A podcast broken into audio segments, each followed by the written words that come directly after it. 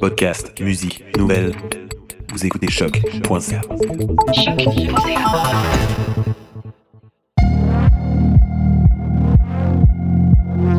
Bienvenue sur Trajectoire, l'émission balado sur la recherche et création de la Faculté des Arts de l'Université du Québec à Montréal. Dans l'épisode d'aujourd'hui, nous recevons Maude Gendron-Langevin, professeur à l'École supérieure de théâtre et chercheur. Maude travaille actuellement sur différents projets de recherche et création subventionnés. Aujourd'hui, elle nous parle d'un de ces projets traitant sur la transition vers les soins de fin de vie et de la pièce Si un jour je meurs de l'autrice Chantal Grenier. Bonjour Maude. Bonjour. Est-ce que tu veux nous parler de ce qui t'a amené à t'intéresser au sujet de la transition vers les soins de fin de vie? En fait, c'est un peu hasard. C'est Andréane Côté, médecin en soins palliatifs, qui m'a contacté il y a quelques années déjà pour que je participe à son projet en démarrage avec deux autres co-chercheuses, Chantal Grenier, dramaturge, et Mélanie Vachon, professeure et chercheuse en psychologie à l'UCAM. Elle me demandait d'être la gardienne de la méthodologie de recherche-création, donc dans la création d'une pièce de théâtre portant sur la transition vers les soins de fin de vie. Bon, le sujet relevait pas de mon domaine de compétences, très exactement. Euh, jusque-là, je m'intéressais davantage euh, à la population adolescente, en milieu scolaire, en difficulté d'apprentissage, tout ça. Mais la manière de s'y prendre pour arriver à créer une pièce de théâtre basée sur la recherche, des entrevues, des retours avec des publics cibles en cours de processus, ça, ça relevait de mon domaine de compétences. Donc, c'est un peu comme ça que je me suis intéressée au projet et que j'ai accepté d'embarquer. En fait, je m'intéresse particulièrement à comment donner la parole à des personnes, des groupes en situation de vulnérabilité par le biais du théâtre. Par extension, je m'intéresse donc aux moyens d'y parvenir en recherche et comment le théâtre comme médium peut être bénéfique, utile, intéressant, parlant dans ces processus. Parfois, c'est l'utilisation même du théâtre qui m'intéresse. Parfois, c'est ce que ça fait vivre aux participants. Dans tous les cas, la puissance évocatrice du théâtre, le fait que ce soit un art vivant et de rencontre, sont des éléments au cœur de mes observations. Actuellement, je travaille avec euh, des co-chercheurs en orthophonie de l'Université de Montréal sur l'évaluation des retombées du programme du théâtre aphasique, qui offre des ateliers de théâtre et des expériences de création théâtrale à des adultes vivant avec une aphasie. On se pose des questions comme Qu'est-ce que la participation à ces projets apporte aux participants, à leurs proches, aux intervenants? En quoi ça touche et transforme les publics? Un autre exemple qui va dans le même sens, c'est que je travaille avec un co-chercheur en sociologie, Guillaume Ouellette, du CREMIS, sur l'évaluation de l'expérience vécue par les participants au programme Art adapté de la Place des Arts, qui offre des ateliers en art vivant à des adultes dits marginalisés. On se pose, encore une fois, des questions comme comment s'inscrit ce programme dans leur participation culturelle plus large, comment l'institution s'adapte-t-elle à ces programmes-là, à ces populations-là, qu'est-ce que ce programme apporte aux artistes médiateurs qui s'y impliquent? Un autre projet dans lequel je suis impliquée actuellement, qui est plus lié à mes fonctions de professeur à la formation initiale des enseignants de théâtre euh, pour l'école primaire et secondaire, euh, c'est de faire une revue de la portée un scoping review en anglais, sur les pratiques collaboratives en recherche et formation pratique entre les écoles et les programmes de formation des maîtres à l'université. Donc, comment l'université et le milieu scolaire peuvent-ils se nourrir mutuellement? Comment est-ce possible d'avoir une approche horizontale dans la mise en place de tels laboratoires de recherche et d'expérimentation pouvant favoriser toutes les parties prenantes? Dans tous les cas, de par mes intérêts et mon expérience auprès des populations en situation de vulnérabilité, on se rend compte que c'est davantage ça mon public cible. C'est ces groupes-là avec lesquels je travaille et auxquels je m'intéresse.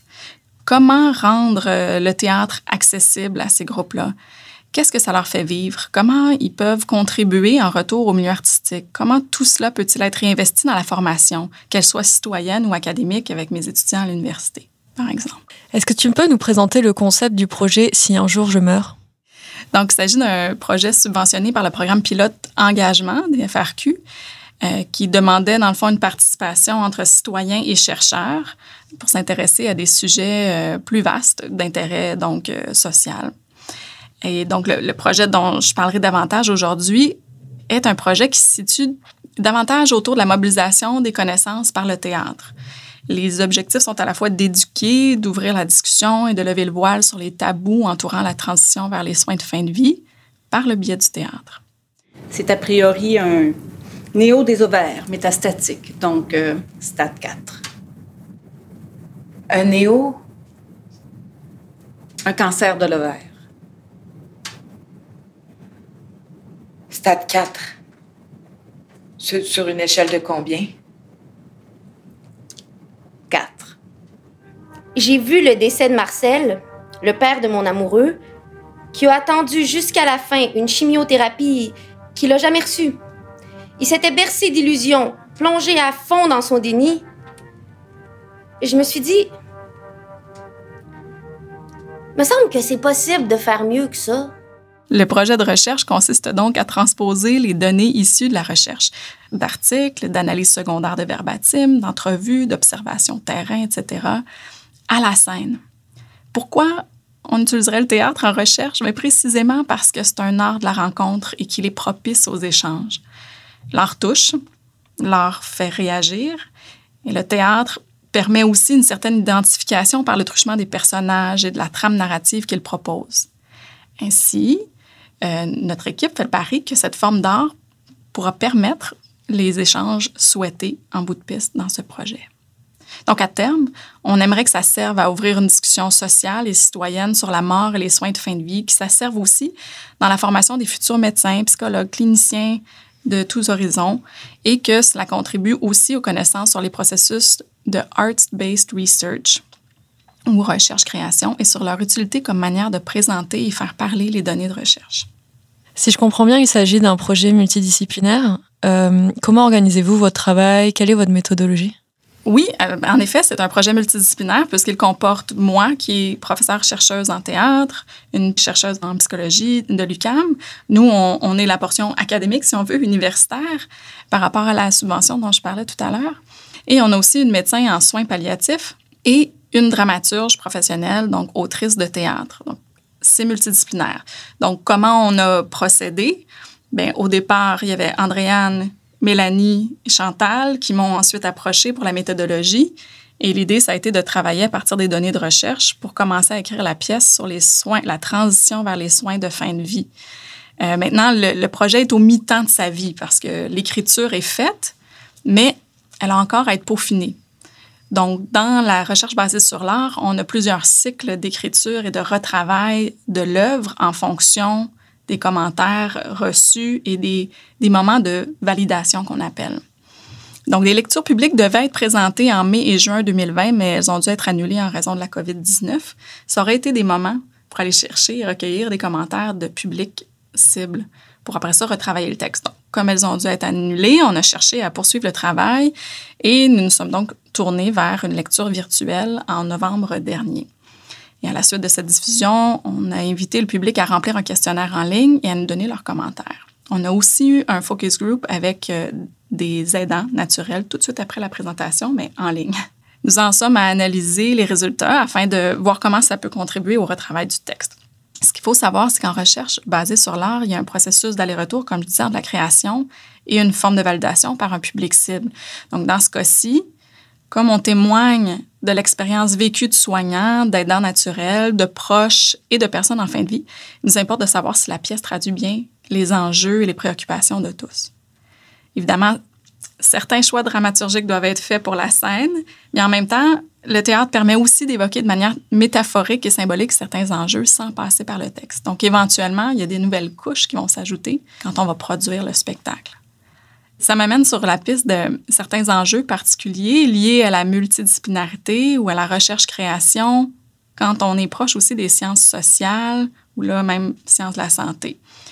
Donc, pour écrire la pièce, c'est donc à travers la sensibilité d'artiste de la dramaturge et co-auteur citoyenne du projet, Chantal Grenier, que la transposition des données à la scène a pu se faire à travers le texte dramatique. À ce moment-là, il y a comme une deuxième couche d'interprétation des données de recherche qui voit le jour parce qu'elle doit faire des choix, décider ce qu'elle garde, comment elle écrit les répliques, comment elle définit les personnages, quels enjeux propres aux différents personnages elle va, euh, elle va mousser, elle va développer et qu'est-ce qu'elle va laisser tomber aussi puisqu'elle ne peut pas tout dire en un spectacle d'une heure et demie environ. Et donc, avec ça arrive une espèce de tension dialogique, celle de l'équilibre entre le bon show, entre guillemets, et la fiabilité ou la qualité de la recherche aussi, entre guillemets, parce que qu'est-ce que ça veut dire, hein? un bon show ou euh, la qualité d'une recherche? il y a plusieurs critères possibles. Mais bon, donc comment s'assurer que le spectacle de théâtre soit engageant, sensible, touchant, artistiquement et esthétiquement de qualité, tout en préservant ses objectifs d'éducation formelle et informelle et en transmettant des connaissances issues des collectes et de l'analyse des données de recherche. C'est un équilibre à trouver. Je m'en retourne au club maître de l'oncologie. Cancer? Ouais, pour l'instant, oui. Ah oui? Pour, pour l'instant, vous êtes en voie de guérison? Oui, j'ai pas vraiment affaire ici, là. À l'hôpital, je veux dire. Aujourd'hui, où en êtes-vous rendu dans l'avancement du projet? Donc là, on est à l'étape d'analyser les questionnaires, les retours euh, faits avec euh, les, le- les publics de la lecture virtuelle. Une fois que ces analyses-là seront faites, Chantal euh, Grenier va retravailler le texte. Puis ensuite, ça va être le temps de travailler en résidence de création avec les acteurs à nouveau pour se le mettre en bouche encore et ensuite de revalider le tout encore en présence de publics ciblés pour leur expérience relative aux enjeux soulevés. Euh, à cette étape-ci de la recherche aussi, on, est à la recherche d'un diffuseur qui voudrait bien ajouter ce spectacle à la programmation théâtrale de saison de son lieu de diffusion. Euh, parce que l'objectif ultime et la subvention qu'on a obtenue, c'était pour produire le spectacle professionnel. Donc, euh, il serait idéal, de, avec la subvention qu'on a, d'être programmé d'ici au printemps, voire automne 2023. Euh, on a en notre possession une bande-annonce tirée de la lecture publique ainsi qu'un dossier de presse. Donc, euh, ben, s'il y a des diffuseurs qui nous écoutent, n'hésitez pas à nous faire signe. Les derniers moments débordent de vérité, de connexion profonde avec la personne. Il a fallu que je le vive à travers le départ de Marie pour comprendre ça.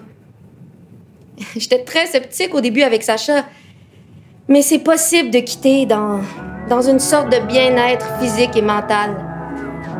De préparer un moment qui cache un potentiel de beauté unique. Quelles sont les prochaines étapes euh, du projet?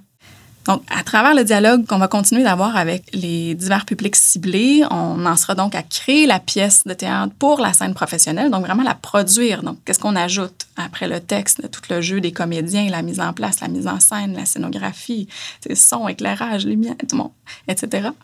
Euh, L'idée, ce serait de pouvoir diffuser la pièce euh, à travers le Québec dans les institutions culturelles hein, pour toucher au plus grand nombre de personnes euh, possible. Euh, pour les chercheurs, le texte de la pièce, ses captations seront aussi utilisés comme outil de formation pour euh, les médecins et les intervenants cliniciens en formation en soins palliatifs. Ça pourra aussi servir de point de départ à des discussions en formation artistique sur les enjeux soulevés et sur les potentialités de la recherche-création à la limite des sciences sociales, sciences de la santé, éducation formelle, informelle, etc. Donc, euh, les tensions dont je parlais tout à l'heure, ça pourrait être intéressant aussi dans la formation plus au niveau artistique. Merci Maud. Merci.